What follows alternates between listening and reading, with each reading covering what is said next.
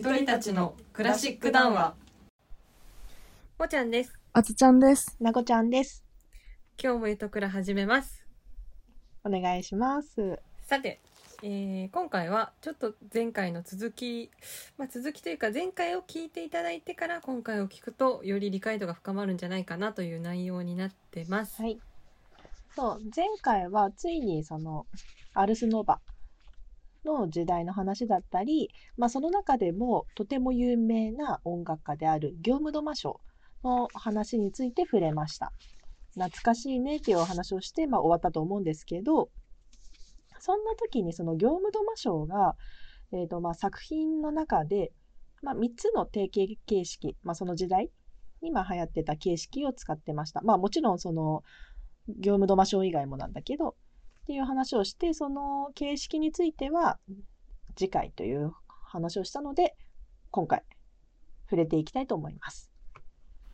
はいえー、とこの3つの定型形式っていうのは14世紀15世紀のフランスの世俗歌曲の定型です。でこの定型によってその曲の種類曲種が決まると言われています。でまたそれによって決まった形で書かれるようになったことが分かるようになるんですね。で、えーととこの3つの定型形式を用いて今まではその世俗歌曲とか、まあ、そのいわゆる歌の曲が書かれてたんですけど器楽のみで演奏されることも増えてきました。でその定型形式に合わせて詩人たちも決まったパターンの詩を作成するようになります。なので、まあ言ってしまえば詩の形が決まると音楽の形も決まるようになるんですね。その、えーと今言った3つの定型形式っていうものなんですけど、えー実際にどんなものがあったかという話です。えーじゃあ一つずつ挙げていきますね。えーと一つ目が、まあ、バラードと呼ばれる形式。えーとまあこれはその詩の構造も決まっていて、まあ、大体78行か、えー、と78行単位でそれがまあ3連こう3回そうそう3繰り返される回繰り返して、まあ、成り立ちますと。で、えーと音楽の構造としては AAB もしくは AABB の形式ですと。でこの、ね、後者の AABB の場合は最初の A は半周詞2度目の A は全周詞となっております。でまた音楽的な特徴としてメリスマ的で情勢は活発なリズムで動くというのがありましてまた三声が多いのが特徴です。で、えー、とそうこのバラードの定型で使われる、まあ、内容としてはほとんどが宮廷風恋愛となっております。懐かしい言葉出てきましたね。宮廷風恋愛。はい。なんか前にその取り上げた時は宮廷風恋愛とは？ポパパ？はてな？でちょっと終わってしまったんですけど、うん。少し調べほんのちょっとだけね調べてきましたありがとうございます。読みますそのまま ヨーロッパ中世の封建制度下でえ騎士による主君の奥方への恋愛感情のことを指します、えー、と主君と騎士との主従関係になぞらえたもので、え恋愛の封建性とも言われておりますまた古典古代にあって、えー、とその女性の地位っていうのはま低かったわけなんですけど、えー、と男性の同性愛が高次元のものとみなされてたんですね。いやーびっくり。でちなみになんですがあの今現代で宮廷風その当時の宮廷風恋愛における恋愛指南書が訳されたもの購入できます。アマゾンでこれさ、いやでなんかちょっと気になったよ。これもしかしたらさ、じゃあさ、あの、その、女性と男性のっていうのじゃなくて、男性同士の恋愛についての指南書も、でもあるかもしれないよね。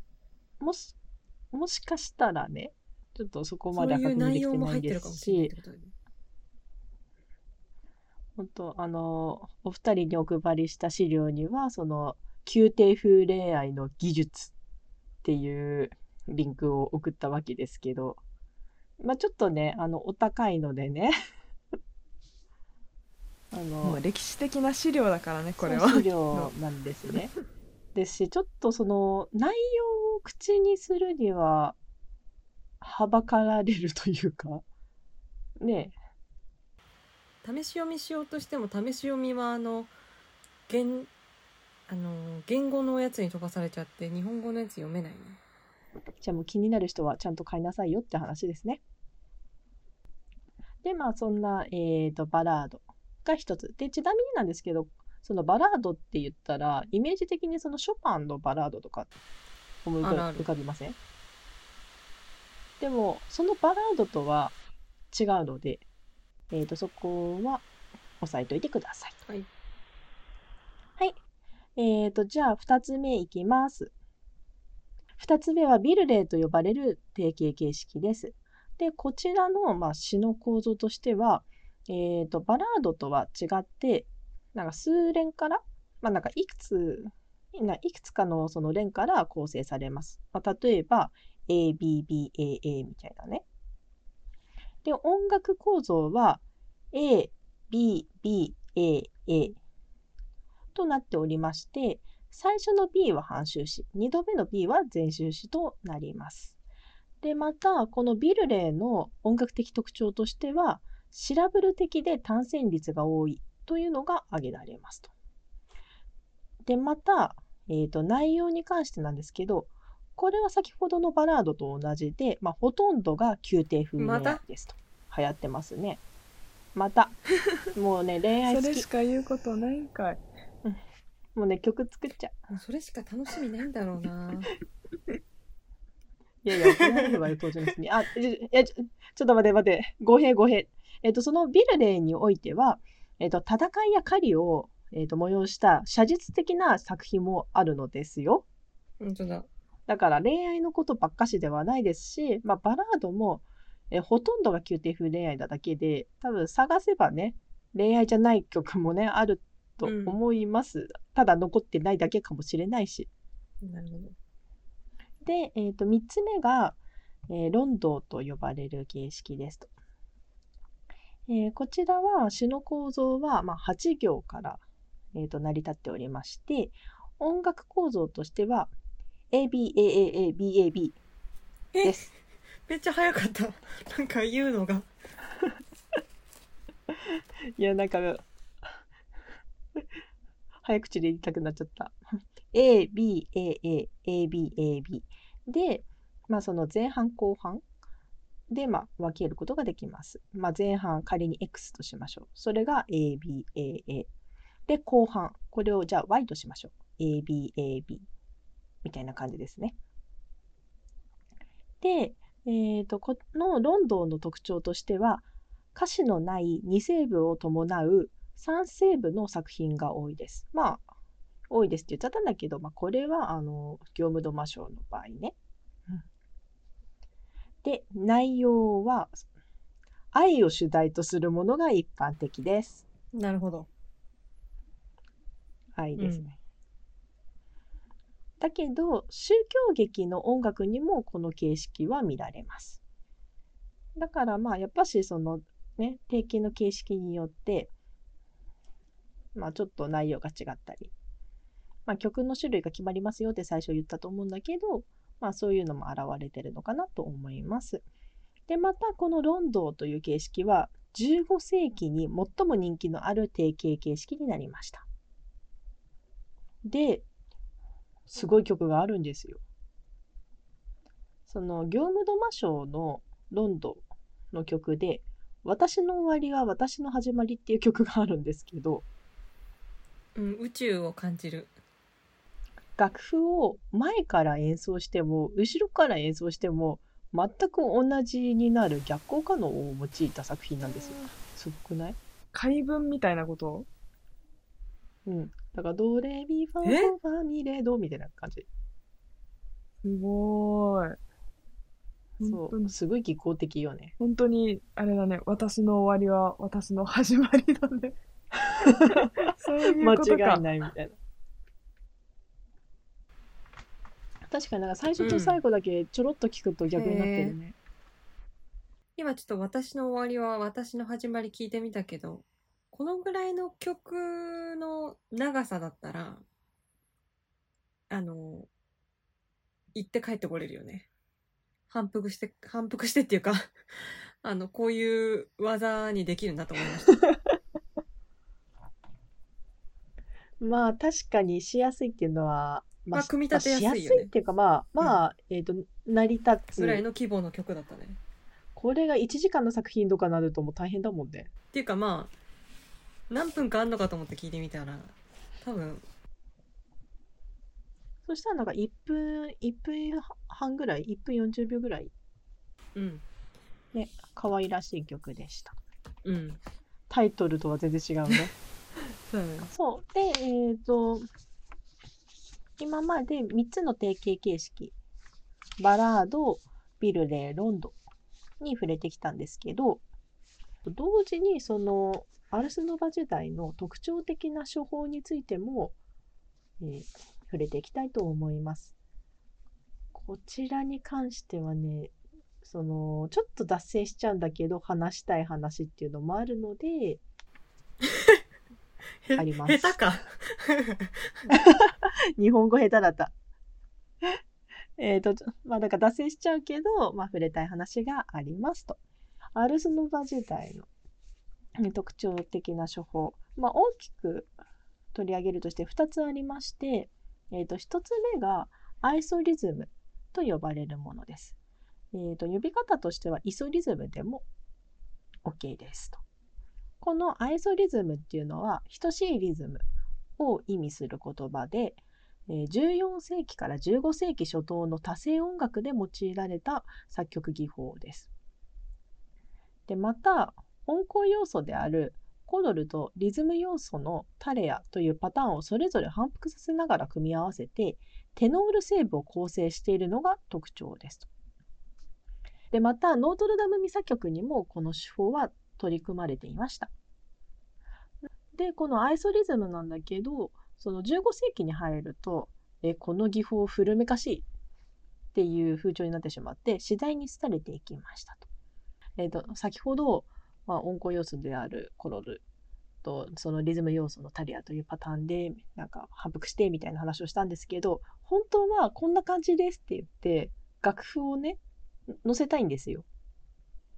じゃないとちょっと口で説明するには難しいのであの気になる方は、えー専属オンラインスクールでこの音楽史ミュージアムの中世後期ですごく分かりやすく、えー、とその業務の魔性の、えーノートラあノートルダムミサ曲の中のアイソリズムのリズムパターンアイソリズムのことについて、えー詳しく触れているところがあるので参考にしてみてください。専属オンラインスクールの音楽史ミュージアムの中世後期のページ1ですね。はい。ご丁寧にありがとうございます。専属さんありがとうございます。ありがとうございます。あとは、まあ、えっ、と、文献とかで探してもらっても、えー出せると思うので、気になる方は図書館の方に行ってみてください。譜面で見た方が分かりやすいね。うん。その、お二人に一応送ったと思うんだけど、やっぱり譜面で見ると、あーってなるよね。ちょっと聞いてもちょっと。うん。なんか、その100回ぐらい繰り返せばワンチャンわかるかもしれない。私の音楽能力ではちょっとどこかなってなりました。ひらめき力、ひらめき力。まあ、えーと、そんな感じです。さて、ここで、あの、余談なんです。お二人に質問です。えっ、と、アイソリズムでググると、何が出てくると思います？え、アイソリズム。でもそれは、それはもう専属オンラインスクールのページが来るんじゃない？えーほっちゃんどう思う？いや、もうアイソリズムが出てくると思います。あ、そのアイソリズムについてね。ウィキ的な。って思うじゃん。ウィキが一番上に来ると思うじゃないですか。一番上に来るの。アイソリズム、競走馬データ、へえ。ネット競馬 .com。あの、高知のね、競馬のね、なんかお馬さんみたいでアイソリズムという今もなんか存命されてる。存命されてる。現役のとかでいいんじゃない？ごめん。現役のお馬さんがいるわけですよ。4 4歳だね。そう。あの何よりも一番最初にこっちの検索結果が引っかかっちゃうっていうね。なんでなんだろうね。この馬主の方がすっごいあのあれなのかないや多分だけどその普通に考えて音楽史に興味を持つ人と競馬に持つ、えー、と競競馬に興味を持つ人の差じゃない？さ？えっ、とさ、えっ、となんだろうなんかアイソリズムについて、えー、と音楽史で、まあ、触れるアイソリズムに興味を持つ人と競馬の馬としてそのアイソリズムにその興味を持つ人の数の差じゃないのですかね。じゃじゃじゃなくてじゃなくて、うん。あの馬主の方はなんでこのアイソリズムっていう名前をつけたのかなっていう。でこの馬主の方がめちゃくちゃ音楽史が好きなのかなっていう。確かにね、だってお母さんの名前アルスノノバだからね。お母さんっていうか、ね。お。いや、もうなんならさ、このアイソリズムのさ、子供とかさ、ホケあ、次出てくるホケトゥスとかにしてほしいもんねてかもうあの全部あの追いたくなっちゃうよね。その親戚を。アルスノーバ家系はどこから来てどうるする？魔性とかいたら。多分魔性もそのうち出てくる。よ。出てくるよね。馬の親戚に。えーじゃあもう本当に遡ってムーシ系とかもいるんじゃない？それはいるかも。いや。パッと見はちょっとジャポニズムぐらいしかいないけどなんか今うんあの家系図じゃないけどああるんだそういうのん見て見てるとまあ、あの余談なんですけど、とてもお二人に伝えたかったお話でした。はい。シェアしてもらって。で、その、戻りまして、特徴的な処方の一つ目がアイソリズムと呼ばれるもの。そして二つ目がホケトゥースと呼ばれるものですと。これはね、なんかフランス語でしゃっくりの意味を表すんですよ。かわいいよね。ポキテースってなるってこと？でもフランスでホケトゥース？アクションしたとき、えー、待て、待て、しゃっ、あ、しゃっくりか。ホケ、ホケやめよう。なんか、ダダ滑りするからやめる。で、このホケトゥスは、13世紀、14世紀のモテットやミサの楽曲、世俗歌曲に見られる技法です。じゃあ、どんな技法かっていうお話なんですけど、まあ、給付による旋律の中断だったり、またその声部同士のズレを利用した特有の効果のことを指します。まさにしゃっくりの意味に合うねそんな感じですね。そうそうそう。で、まあ、この2つが特徴的な処方でしたと。で、えー、とちょっと長くなってきたので、えー、と最後に、えーコントラテノールの登場の話をして、えー今回は締めたいと思います。コントラテノールとは、テノールになんか対置される成分という意味です。で、音域としてはほぼテノールと同じで、まあ、時折交差することもあります。で、特徴としては、テノールよりも連続性に欠けることが多いです。だから、まあ言ってしまえば全体の構造の支えとして、まあ、こう付加させる役割って感じですかね。だから、まあそれによってじゃあ何が起きるのっていう話なんですけど、えー、と響きの可能性が大いに広がりますと。で、そんなコントラテノールが、まあ、登場しまして、えー、と15世紀後半に4世帯が定着すると音域によって2つのタイプに分かれますとそこからさらにね、えー、と1つ目がコントラテノールアルトゥス、えー、とこれは後のアルトと呼ばれるものです。で2つ目がコントラテノールバッスス。こちらはまあ後のバスと呼ばれるものですと。まあそんな感じでまあ中世も噛んだわけじゃないよね。バッス違います。バッススでです。噛んでません。まあそんな感じで、その中世、まあ長々とやってきましたけど、ね、本当にいろんな変化があったと思います。えー、と次回は、えー、と今までフランスの話をしてたので、えー、と同時期の、えー、とイタリアとあとほんとちょっとだけイギリスの話をしてであとまあ中世の振り返振り返りっていうかあこんな感じだったねみたいな話をしていきたいと思います。はい。なのでなんか、はいあ全部忘れちゃったとかやめてください。はい。頑張る。頑張る。でその中世、えー、と中世のことが終わったらまあ一回その古代ギリシャとあとその中世とかについて、えー、とまとめの回をまあそんなに多くはないけど何回か挟んでからついにルネッサンスの方に参りたいと思います。ついについに言っててもまだまだだから。まあねまだまだ。まだ中世だいからねやでも中世バッハも出てきてないからまだだいぶ切ったからね。うん、そうだよね。じゃないとなんかもうほんとユトクラじゃなくてなんか中世クラシックみたいになっちゃうからね。いや、本当だよね。いやなんかこれをほんとねあの中田のあっちゃんみたいに分かりやすく簡潔に述べることができたらどんなにいいものか。中田のあっちゃん、すごいよね。すごいよ。なんかまとめ会とかちょっとそれやってみたいなと思ったけど無理だもん。あーちょっと一回やってみる？あの、テテンションだけ。テンションだけね。えじゃあそしたらうん。どもうなんかホワイトボード買う買うしかないよ。そうホワイトボードか買うしかないやろう。うん。楽しみ。それはもう YouTuber になれるよ。もうそしたらもう覆面、覆面。本当だよねじゃあまた次回お会いしましょうお会いしましょうさようなら。さようなら。